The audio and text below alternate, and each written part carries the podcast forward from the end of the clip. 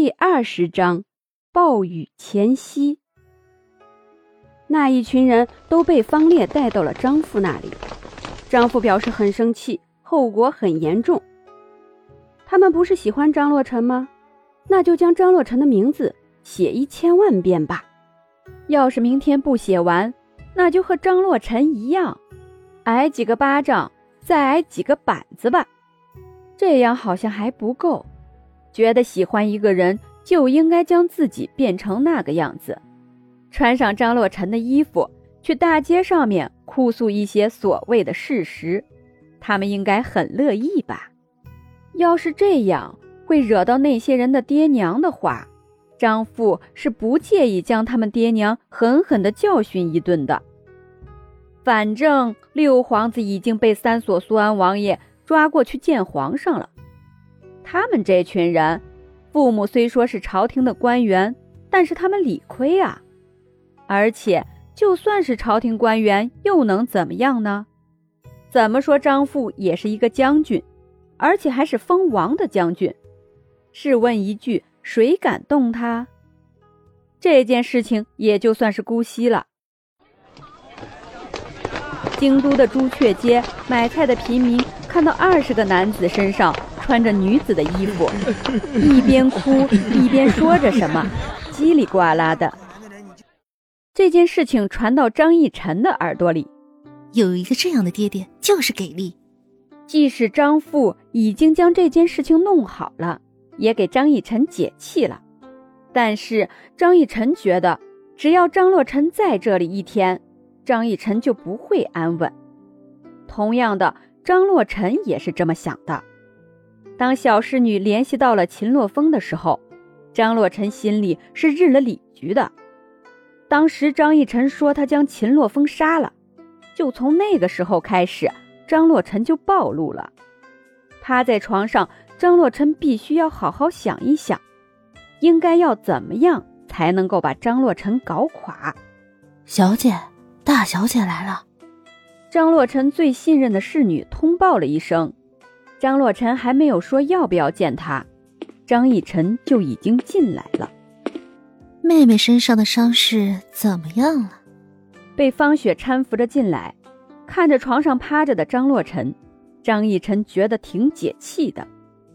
张洛尘笑了笑，哼，好多了，脸上的肿已经消了很多，但是屁股上面的伤势，怎么说呢，还是很严重。就算是用了那些世家公子送的药，感觉还是没有什么变化。点点头，张逸晨接过了侍女送的茶水。你们都下去吧，我有事情要和洛尘说一下。张逸晨的语气不容拒绝。张洛尘的侍女担心的看了一眼张洛尘，张洛尘示意他没事儿。家人纷纷退了下去。方烈悄悄移到了张洛尘的偏殿里面，没有人察觉到，就连张逸晨都没有注意到。妹妹，你告诉我，你为什么总是和我过不去？从以前宴会上面开始，你就针对我，为什么？姐姐，我没有啊！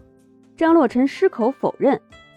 我知道了，你矢口否认，不想承认那件事情是吗？看来我是对牛弹琴。没有生气的意思，张逸晨走了，就这样走了。张洛尘不可思议地看着张逸晨，实在是不知道张逸晨什么脾气。看到张逸晨出来了，张洛尘的侍女马上进去询问张洛尘怎么回事儿。一出来，张逸晨就用眼神示意方雪。等到方雪和方烈一同出现的时候，张逸晨这才放心。小姐，大小姐跟你说了什么？坐到了张洛尘的旁边，拉着张洛尘的手，检查张洛尘的身上是不是有张逸晨弄的什么伤口，但是并没有。张洛尘摇摇头，今天这是怎么回事？张洛尘是做了什么事情呢？没有说什么，其实就只是想要和我撕破脸，但是我没有那个意思，他就直接走了。刚刚张逸晨还站在这里，他还在想应该要怎么面对张逸晨的质问，但是没想到，只不过说了一句话就走了。张逸晨的意思难道是，我已经准备和你撕破脸了，就看你同不同意了。要是你同意的话，就撕逼；要是不同意的话，我随便你，我走了。在张洛尘的眼中，深深的觉得张逸晨是不是有病？现在的张逸晨是越来越难以看透了。安心的养伤，张洛尘算了一下，大概再过一段时间就是皇帝接见外国使臣的时候。虽说张洛尘不能去，但是养好了伤总是好的嘛。万一张洛尘能去呢？比如利用六皇子，这事情谁也说不准。过去了一周的时间，张洛尘身上的伤口好的也差不多了，基本上能够走走蹦蹦了。这个时候，张洛尘想要出去散心，正好有人约了他。问道是谁？当小侍女说出来的时候，张洛尘是懵逼的。这是怎么回事儿？怎么他会来找张洛尘？他怎么会约我啊？这个人很邪乎。因为他和将军府有点过节，但是这个人的权势很大。张洛尘要是不去的话，他们的过节一定会更大的。出去散散步也好，就算是遇到了有过节的人，张洛尘也不慌。换上一身张洛尘最喜欢的衣服，到了所谓的南岳茶馆，这里就是约好的地方。张洛尘刚到这里，就看到了梁公子。梁公子你好，张洛尘因为太过美丽，脸上戴着面纱。梁公子点点头，邀请张洛尘坐了下来。不知道梁公子因为何事要约洛尘出来？